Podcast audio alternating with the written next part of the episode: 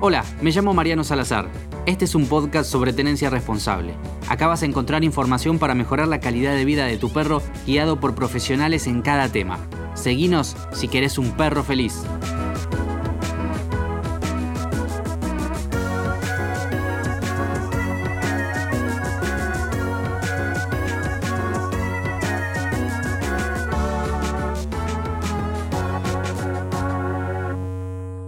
Durante estos más de 20 capítulos hablamos de juegos, de deportes y de muchas actividades e interacciones que hacemos con nuestros perros y creemos que es importante saber cómo cuidarlos durante estos momentos. Por eso, en esta oportunidad hablamos con Sol Pereira Rosas, veterinaria de la UBA, dedicada a la rehabilitación animal y cofundadora del Centro de Rehabilitación Artigas 2020. Hola Sol, ¿cómo estás? Hola Mariano, ¿cómo estás? ¿Todo bien? Muy bien. Muchísimas gracias por invitarme. Por favor, gracias a vos por aceptar la invitación. Y bueno, tenemos mucho por charlar, así que si estás de acuerdo podemos empezar por los cuidados eh, en cuanto a su físico que debemos tener con los cachorros desde los dos meses, que es cuando en teoría deberían de llegar a nuestra casa, ¿te parece? Bien, buenísimo. Eh, bueno, un poco lo que veníamos hablando y lo que siempre refuerzan ustedes, ¿no? es, primero la importancia de que el cachorro llegue a los dos meses, por todo ese momento previo que necesita estar con la madre. Y yo me voy a abocar más que nada a lo mío. Ya sabemos que atrás tiene que haber un clínico veterinario con sus vacunas, todo su plan sanitario eh, controlado. Y la parte física es súper importante. Me doy cuenta, en realidad, en la medida que va llegando la gente al consultorio, cuando hablo muchas cosas que te dicen, ay, no me lo habían dicho cuando recién, no me di cuenta cuando recién llegó a casa. Y es, por ejemplo, el tema de los juegos eh, el tema del ejercicio. Les resulta muy gracioso a la gente el perro de dos meses que se resbala en el departamento. ¿Viste? Ay, mira qué gracioso cómo se resbala. Primer cuidado. Yo a un bebé no lo voy a dejar resbalándose en casa, golpeándose, cayéndose a cada rato. Con el cachorro lo mismo. Hay que pensar que es un ser en crecimiento, modelando todo su esqueleto. Por supuesto, tienen mucho cartílago, por eso son mucho más flexibles, pero hay que tener cuidado con los golpes, con los juegos bruscos, eh, con el tipo de suelo donde voy a jugar con ellos, ¿sí? Entonces es importante empezar a, tomar conciencia de que tengo un cachorro formando su cuerpo. Todos los golpes que vaya a tener, eh, todos los juegos bruscos están contraindicados, ¿sí? Hay un montón de cosas que podemos hacer y si, si no se me ocurre o no me lo enseñaron, puedo por supuesto asesorarme con alguien que haga adiestramiento, que haga educación canina para hacer juegos de búsquedas, los ejercicios adentro de casa, el tipo de caminata, educarlos, empezar con ejercicio de propiocepción. Hay un montón de cosas que puedo hacer sin exigir ese cachorro, sin hacer un juego brusco que pueda poner en riesgo, por supuesto, el desarrollo de su esqueleto, ¿sí? Sí, a la hora de jugar con ellos, digamos, ¿podemos hacerlo normalmente o tienen ciertas prohibiciones, juegos especiales con los juegos de tironeo, de tirarle la pelota? ¿Cuánto tiempo tengo que esperar? ¿Cómo debería de, ir haciendo ese seguimiento? Bien, eh, a ver, vamos a tratar de poner como tiempos que no son exactos, ¿sí? Sabemos que los tiempos de, de, cierre de los cartílagos de crecimiento y todo, de acuerdo si es una raza pequeña, una raza grande, puede variar, pero vamos a generalizar, más o menos de los dos a los seis meses, el ejercicio lo menos exigido posible. Sí, por supuesto, le puedo tirar la pelota sobre, un, sobre una superficie no resbalosa, en lo posible alfombra, goma eva. Pueden armar un espacio de juego para su cachorro con goma eva, ¿sí? Eh, no saltos bruscos, no tironear el típico que agarren un un trapo, un juguete y tironen constantemente mirando hacia arriba con el cuello en extensión, ¿sí? Un juego tranquilo, por supuesto, es un cachorro recontra enérgico, pero juegos tranquilos que no lo pongan en riesgo. Puede correr, de hecho es natural, todos los movimientos naturales de un perro no los vamos a inhibir, pero hacerlo saltar hasta mi cintura o más alto, eh, que salte de los sillones, que salte, todo eso no. Nada que lo ponga en riesgo, nada que favorezca la aparición de cualquier lesión. De los 0 a los 6 meses, estos ejercicios muy cuidados. Después de los 6 meses y hasta que cierren lo que se llaman las fisis de crecimiento, ¿sí? que va a depender de la talla del perro, podemos seguir con los juegos, hacer pequeños trotes, Ahí agregar más ejercicio de propiocepción, pero que no sean muy exigidos, hacer un sit down, el dar la mano, no ejercicio de impacto nunca, tampoco resistencia. ¿sí? Esos ejercicios exigidos para nada en perros de seis meses hasta que cierren su física de crecimiento. Y una vez que va teniendo el esqueleto maduro, ya podemos empezar de a poquito a sumarle más juegos. Por ahí me pongo muy técnica en esto, pero lo importante es saber que es un perro en crecimiento, desarrollando su sistema músculo-esquelético y cualquier juego brusco, cualquier salto, cualquier caída de altura, cualquier tipo de golpe que genere micro lesiones, a futuro puede llegar a traerle algún problema que lo acompañe por vida, ¿sí? Sí, bueno, eh, no, no, quisiera en este capítulo en particular meterme en eso, pero también hay todo un componente genético que ciertos perros los va a predisponer a tener cosas que otros. Y es eso que vos decías, ¿no? De, y como siempre y prácticamente en todos los temas que hemos tocado a lo largo del podcast, todo depende del individuo porque tenemos una variedad amplísima. Sí, sí, por supuesto. Primero, eh, y eso viene al, a algo de antes de traer el perro a tu casa. Yo soy muy pro adopción. Primero adoptá, y, pero si vas a elegir un perro de raza, por, por, lo que sea, por la decisión que hayas tomado, eh, investiga sobre la raza. Hay un montón de ciertas patologías heredables que son típicas de una raza, entonces investiguen. No está bueno eh, el perro de moda, ¿sí? Sí. Entonces, claramente, como decís vos, hay un montón de cosas que están obviamente asociadas a ciertos genes muy frecuentes en ciertas razas. No, y además eh, nosotros también eh, damos un mensaje de, adopción y eso también implica que en los mestizos uno no sabe y es, este, muy difícil saber qué hay en esos genes, entonces lo mejor sería poder acompañarlo de manera en que no forcemos a que aparezca nada, complicar. Sí, por supuesto.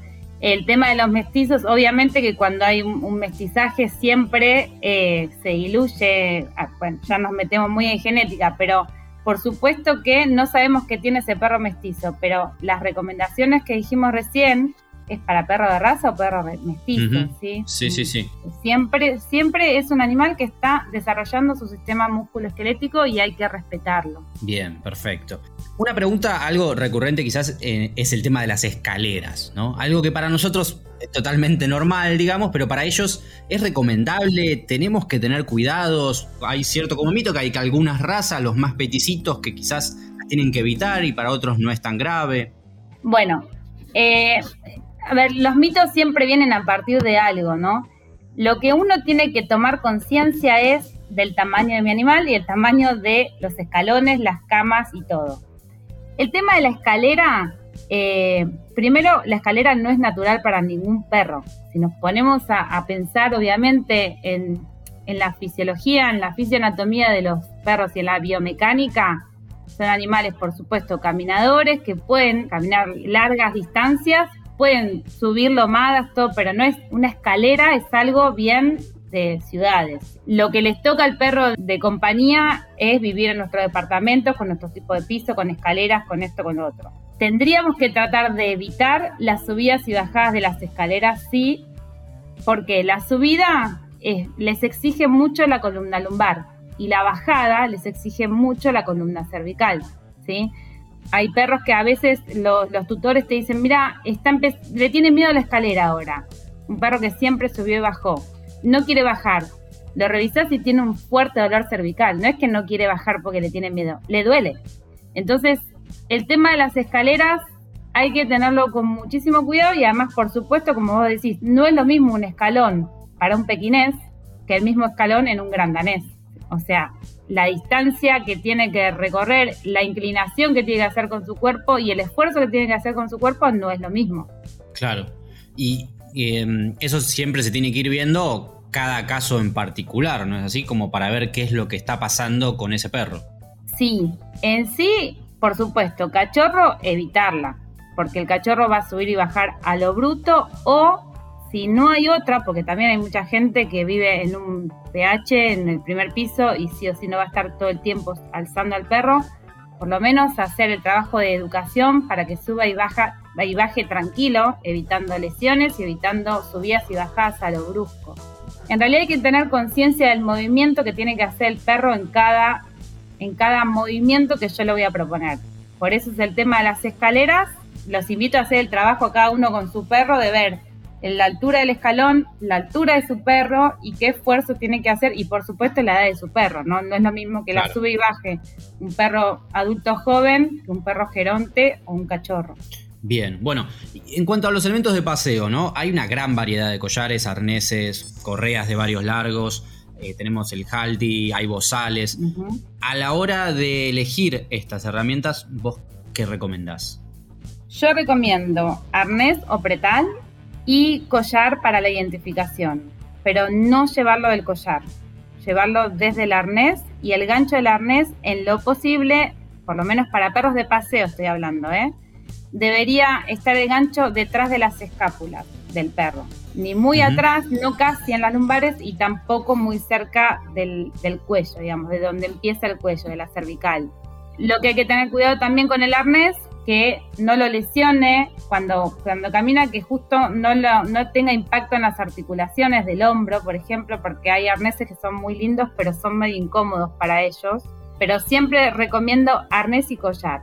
Ahora, un paréntesis. Hay un montón de el y muchas de las cosas que nombraste que se usan para educación. Sí. Con lo cual, recomiendo que si lo van a usar, lo usen con un educador canino, porque mal usado puede lesionar. Entonces, hay un montón de elementos de paseo que la gente por ahí, el público en general, va a buscar porque no, vi un perro que andaba bien con este, pero todo tiene una forma, en qué momento hacer el tirón, de qué manera hacerlo, que de eso se dedican muchísimo los educadores caninos que, que te pueden ayudar siempre con toda la parte de comportamiento y no comprarlo por comprarlo y tironear del perro a lo bestia. Claro. Si hay muchas cosas de, que son para entrenamiento y educación que si las necesitan para tu perro, es por, tiene que haber alguien atrás indicándote cómo la tenés que usar. Pero para el paseo común y corriente, un perro que va tranquilo, que no necesitas hacer alguna corrección, arnés y el collar para la identificación. Bien, perfecto. Bueno, eso está, está bueno lo que decís. Quizás siempre es un poco el mensaje del podcast, consultar, asesorarse como para también encontrar la herramienta indicada para nuestro perro. Si va a ser una correa de 3 metros o quizás con una de 2 o un metro y medio sea suficiente. En cuanto a los juegos de tironeo o la pelota, vos mencionabas mucho el tema del el piso y el agarre que, ellos necesitan. Sí. ¿Qué precauciones debemos tomar y por qué es tan importante? Bien, ¿por qué menciono el tema del piso y todo? Fíjense que los pisos de los departamentos, el piso de casa en general, el parqué plastificado, los pisos de mosaico, todos esos pisos son súper resbalosos y si lo ven a tu perro, a los perros jugando, se resbalan, ¿sí? Se resbalan, derrapan. Esos resbalones, además de predisponerlos a lesiones, tanto en la rodilla, en el codo, van pegando latigazos en la columna y pueden ir generando situaciones de estrés físico en su cuerpo que podría llegar a terminar en algún problema de columna a mediano o largo plazo.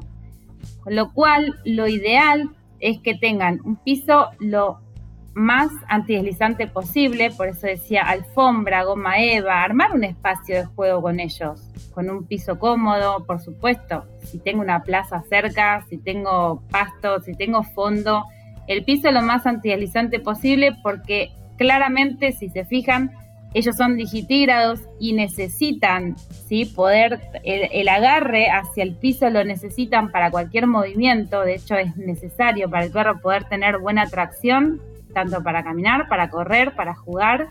Entonces nosotros tenemos que tratar de ofrecerles un, un espacio sano para los juegos. Es por eso que siempre recomendamos alfombra, goma eva, el piso de tierra, pasto, eh, lo que vean que les sirve para que el perro tenga un buen agarre y además en el juego no se lesione.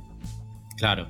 Bueno, un poco lo que mencionabas antes es esto, ¿no? Los llevamos a nuestras casas que están construidas y diseñadas para una especie distinta que somos nosotros y evidentemente, bueno, uno, salvo que lo puedas hacer, no vas a cambiar todo el piso de tu casa para, para tener uno, pero sí es importante saber cómo, dónde y adaptar este, ese espacio para ellos o llevarlos afuera, que puedes hacerlo en una plaza, en el pasto, sin, sin ningún problema. Sí, por supuesto, o sea, sin estresarse y tal cual como decís vos, no voy a no voy a poner toda mi casa en un piso de goma eva, de hecho, eh, claro, me, matan, eh, pero, pero bueno, entender esto y más en ciertos momentos como venimos hablando, en el momento de crecimiento, que tengo un montón de cosas que cuidar de ellos, así como cuido su plan de vacuna, sus desparasitaciones, cuido su salud musculoesquelética, armando un espacio sano para el juego que no es toda la casa, es un espacio. Y como decís, si no podés, una plaza, un espacio donde pueda llegar a jugar con él, que tenga un buen agarre. Tenemos un capítulo sobre propiocepción, que es algo que ya mencionaste un par de veces. Abordado desde lo comportamental, los invitamos también en, nuestro Instagram o en Spotify, pueden ahí escucharlo y saber un poquito más acerca de este tema. Nosotros lo abordamos desde el adiestramiento, desde la educación, pero también nos va a traer muchos beneficios desde lo físico, ¿no? ¿Qué cuidados debemos tener durante esta actividad y qué es lo que va a beneficiar a nuestro perro desde, este tema? Bien, acá voy otro, está lleno de paréntesis mi, mi podcast, acá va otro paréntesis, porque me interesa, eh, Mariano, que por ahí aclaremos que para el, para el clínico veterinario, la clínica veterinaria evalúa la propiocepción en la clínica en el momento de hacer porque lo incluimos nosotros en un examen neurológico, no es exactamente el mismo concepto que se usa en educación. O sea, son conceptos parecidos. Uno habla más de la propiocepción consciente, la que se trabaja. ¿Por qué hago este paréntesis? Porque muchas veces por ahí llegan eh, a la consulta en general y no, porque hacemos ejercicio de propiocepción y realmente para el veterinario te lleva a sistema nervioso, te lleva a evaluación del sistema nervioso porque la propiocepción en sí, sí es una respuesta bien compleja. la, propiocepción como definición médica es una, una respuesta compleja en la cual el animal es capaz de mantener su posición corporal normal en relación a la fuerza de la gravedad.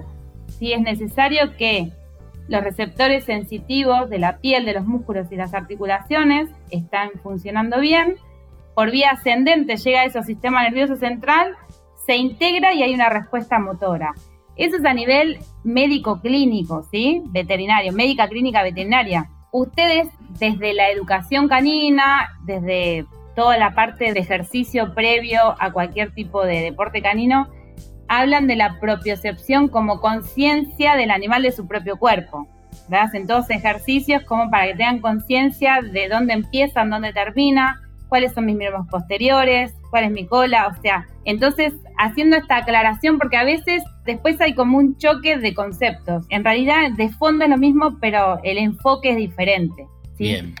Entonces, eh, no sé si confundí o aclaré, pero bueno. No, no, está bueno, digamos, eh, yo por eso también te decía, ¿no? Nosotros lo enfocamos desde, desde lo comportamental, digamos, con un objetivo también comportamental, pero para ahí estaba bueno, sobre todo porque lo mencionaste, eh, entender desde lo físico si también estamos ayudando, porque en este episodio hablamos de que era muy importante trabajar la, la propiocepción con los cachorros y estaría bueno también saber qué cuidados si voy a trabajar esto con, con, mi cachorro debo tener, porque bueno, no es lo mismo que suba una rampa, que haga equilibrio en un bosu, qué riesgos conlleva y qué beneficios nos va a traer, ¿no? Si, si esto lo va a ayudar a mi perro a este, bueno, tener eh, esto de tener mayor control o poder hacer equilibrio, mayor conciencia, también nos va a ayudar a que después quizás pueda eh, evitar algunos problemas en, su salud.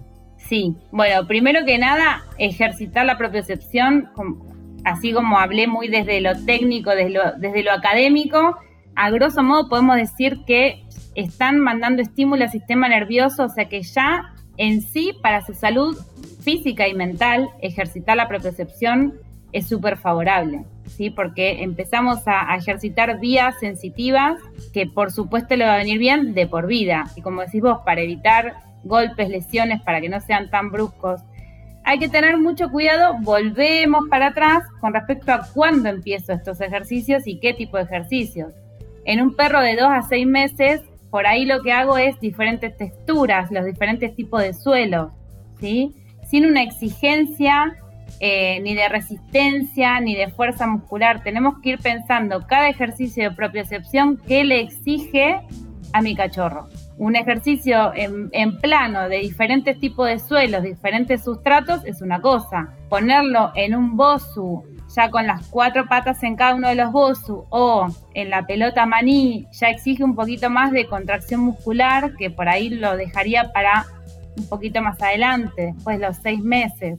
Tenemos que ir viendo en la medida que ellos van creciendo y respetando esto que les dije antes, un poco el sistema musculoesquelético que se está desarrollando, no exigirlo demasiado cuando por lo menos de los dos a seis meses, y hacer más pequeñas rampas, diferentes tipos de texturas del suelo, eh, empezar por lo menos eh, la zona, los bosu, y después ir sumando en la medida que, va creciendo. Después de los seis meses agregaría tal vez sí los ejercicios un poco más de equilibrio, y, después de cuando ya cierra el cartílago de crecimiento, la física de crecimiento, ya vamos sumando ejercicios un poquito más exigidos. Pero veamos etapa tras etapa. Perfecto. A la hora de hacer deporte, ya sea disco o que nos acompañen a correr, eh, ellos también tienen que entrar en calor, estirar. ¿Qué recomendaciones nos das para, para estos momentos, tanto en la previa como en el post de la actividad? Bueno, otro tema que también eh, puede ser muy largo de acuerdo al ejercicio que vayan a hacer, pero independientemente al deporte, eh, no puedo sacar a mi animal de, la caja y hacerlo directa, llevarlo a entrenar de una. ¿sí? Primero, caminata, caminata de 5 o 10 minutos, la entrada en calor, ¿sí? Después viene la parte del ejercicio y el post ejercicio, en lo posible, si pueden aprender masajes relajantes la vuelta a la calma con caminata, masaje relajante y estiramientos. Por supuesto, Mariano, que esto va a depender del tipo de ejercicio que vayas a hacer, ¿no? Del tipo de deporte. No es lo mismo hacer un precalentamiento para un perro que tiene que saltar o para un perro que tiene que correr cortas distancias en poco tiempo o para un perro de canicross que tiene que correr muchísimo más. Pero en sí, sí o sí, lo importante es el precalentamiento, mínimo 5 o 10 minutos de caminata con tu perro, además para conectar con ellos. Claramente todos estos deportes son un binomio y es como veníamos hablando antes, todo está relacionado con lo comportamental también, ¿no? Con la conexión del binomio, entonces es importante desde lo mental y desde lo físico. Ese precalentamiento es súper importante para el perro, para lo físico, para lo mental y luego el ejercicio también, esa, ese reconforte de que terminó el ejercicio, un momento de, de confort tanto para el perro como para el humano que corrió o que realizó una pista de agility o algo en, conjunto,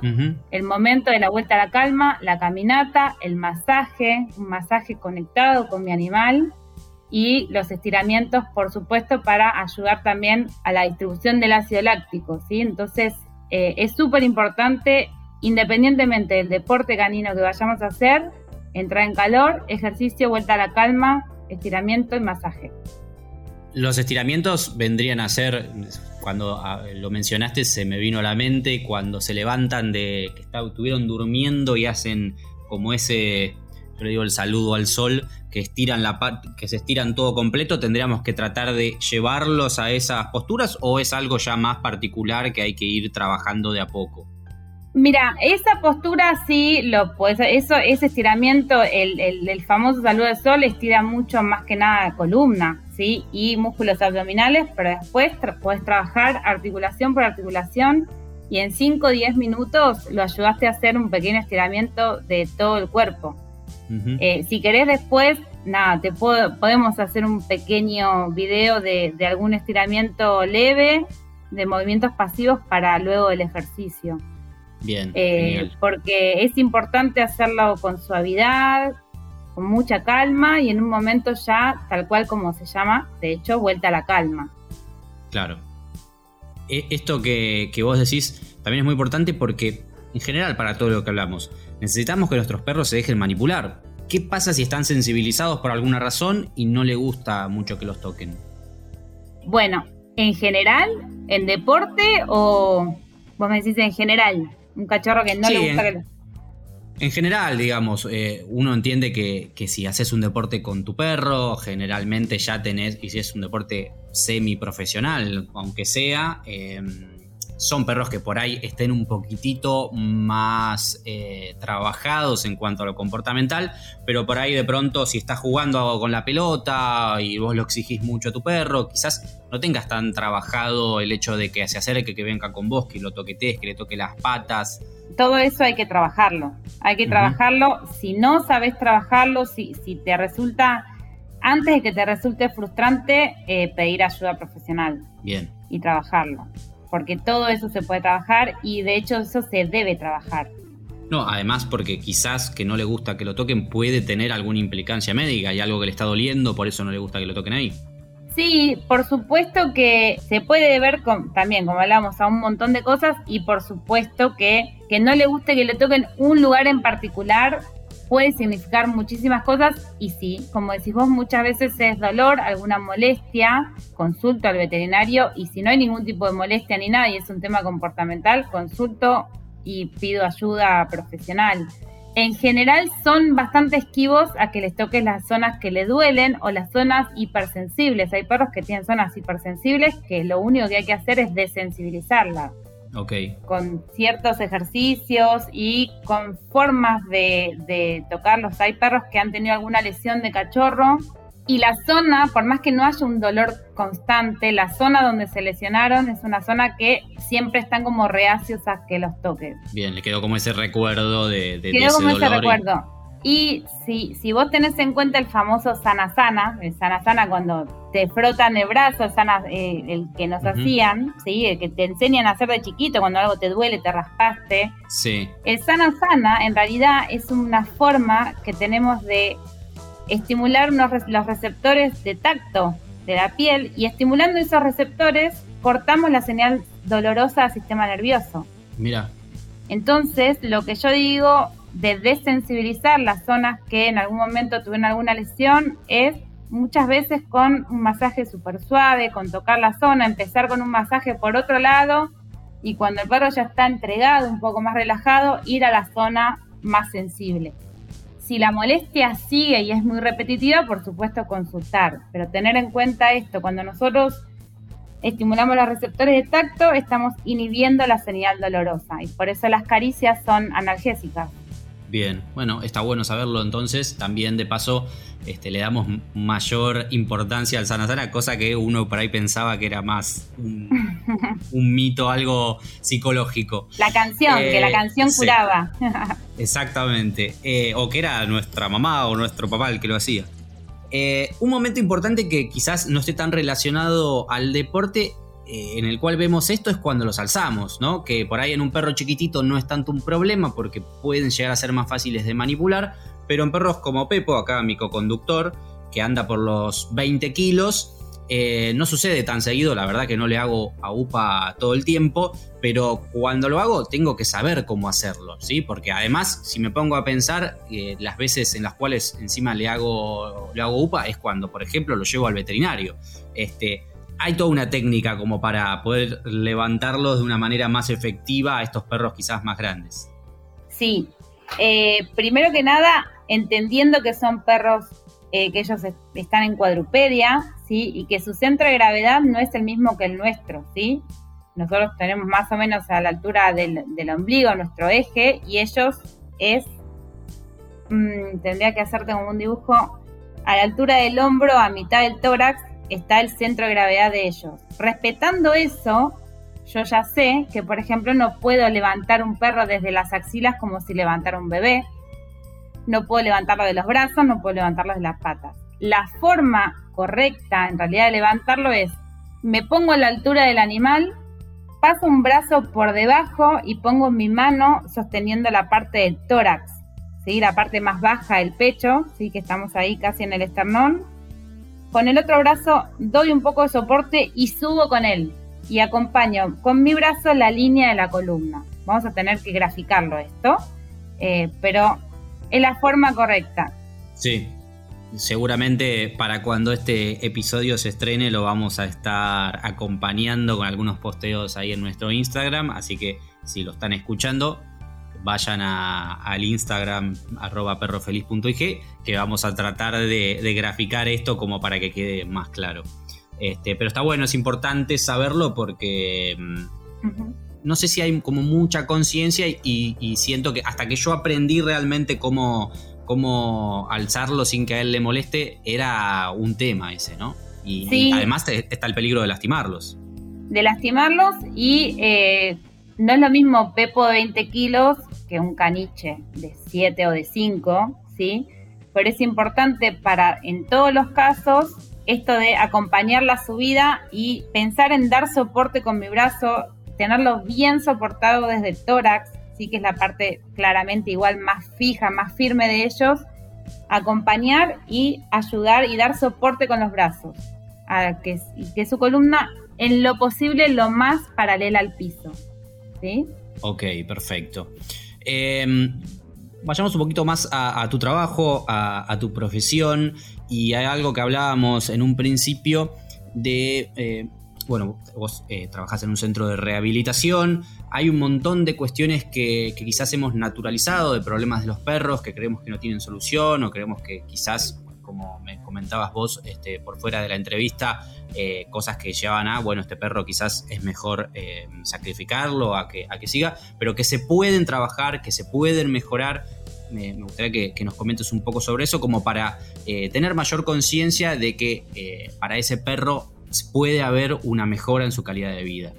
Claramente sí, yo soy veterinaria, me dedico exclusivamente a la rehabilitación, apasionada por la rehabilitación y un poco esto que vos decís, em, vamos a ejemplificar con algo que tal vez a mucha gente le resulte familiar porque alguno lo escuchó. Típica de el ovejero de la familia se descaderó. ¿Sí? Dice, no, no tenía otra solución porque se descaderó. Sí. Vamos a hablarlo a nivel médico, es lo más probable, ovejero, una raza bastante predispuesta a la displasia de cadera. A consecuencia de ello, problema en la última parte de la columna, y la última parte de la columna sostiene parte de los nervios que van a los músculos de atrás, a los músculos de las piernas, a los músculos eh, de los miembros posteriores. Entonces, como se comprimen esos nervios, por ejemplo, dejan de caminar, dejan de poder movilizar las patitas de atrás o empiezan con problemas de incontinencia fecal o urinaria por compresión nerviosa. Eh, no es que se descadera, sino que toda la parte de atrás está afectada por una una compresión de la, última parte de los nervios de la caudequina y eso tiene tratamiento. No tienen cura, muchas cosas no tienen cura las, estas lesiones o razas predispuestas como por ejemplo el bulldog francés, que muy jovencitos tienen lesiones, tienen compresiones severas de columna. Cuando no es quirúrgica, tienen tratamiento, tienen tratamiento en rehabilitación. Nosotros utilizamos láser, campo magnético, hidroterapia, porque tenemos la caminadora subacuática ahora, electroanalgesia, electroestimulación, hay tratamiento, ¿sí? Y los pacientes salen adelante. Es muy importante tener en cuenta que son por ahí procesos que llevan un poco de tiempo, pero muchísimos pacientes salen adelante. Desde una displasia de cadera hasta una compresión medular, una fractura de codo, podemos nombrar, hay muchísimas patologías, pero hay que darle la posibilidad, por lo menos, darle la posibilidad de salir adelante de ese proceso. Y con la rehabilitación, hoy en día la veterinaria está bastante avanzada, o sea, en rehabilitación ya puedes abarcar un montón de cosas. Si bien yo me dedico mucho más a todo lo que es agentes físicos, terapias manuales, de hecho también fui a formarme en quiropraxia afuera. Hay muchísimas cosas para hacer, pero más allá de mi especialidad, después tenés colegas que hacen acupuntura, colegas que hacen otro tipo de terapias, entonces eh, hoy hay muchísimas más herramientas para ayudarlos a, salir adelante de esos procesos que antes por ahí nos hacían tomar una determinación drástica. Claro, bien. Bueno, y, si alguien quisiera consultarte o saber más sobre estos temas, ¿cómo podría ser? Me pueden consultar en el Instagram, que es arroba solpereira-rehabilita. Ahí en general subo también recomendaciones eh, para, para quien las quiera ir leyendo. Y ahí en el Instagram también la bio está mi mail, que es msprosas.gmail.com. Seguramente escrito lo van a poder ver mejor. Y ahí está mi celular, así que me pueden consultar. Muy bien, bueno, igual esta información también va a estar en nuestro Instagram cuando se estrene este capítulo para que puedan contactar a Sol por cualquier, este, cualquiera de estas circunstancias que estuvimos hablando en el capítulo. Sol, eh, te agradecemos muchísimo por haber hablado con nosotros. No, muchísimas gracias a ustedes por invitarme y bueno, cualquier cosa, cualquier consulta que tengan, quedo a disposición para lo que necesiten. Muy bien, bueno, muchas gracias. Muchas gracias a vos y saludos a Pepo. Le mando. chao, chao. Chao, chao. Gracias por escucharnos. Para saber más sobre este tema, búscanos en Instagram como arroba perrofeliz.ig. Si te sirvió o te gustó este podcast, compartinos. La tenencia responsable nos beneficia a todos, pero más que nada es lo que hace a un perro feliz.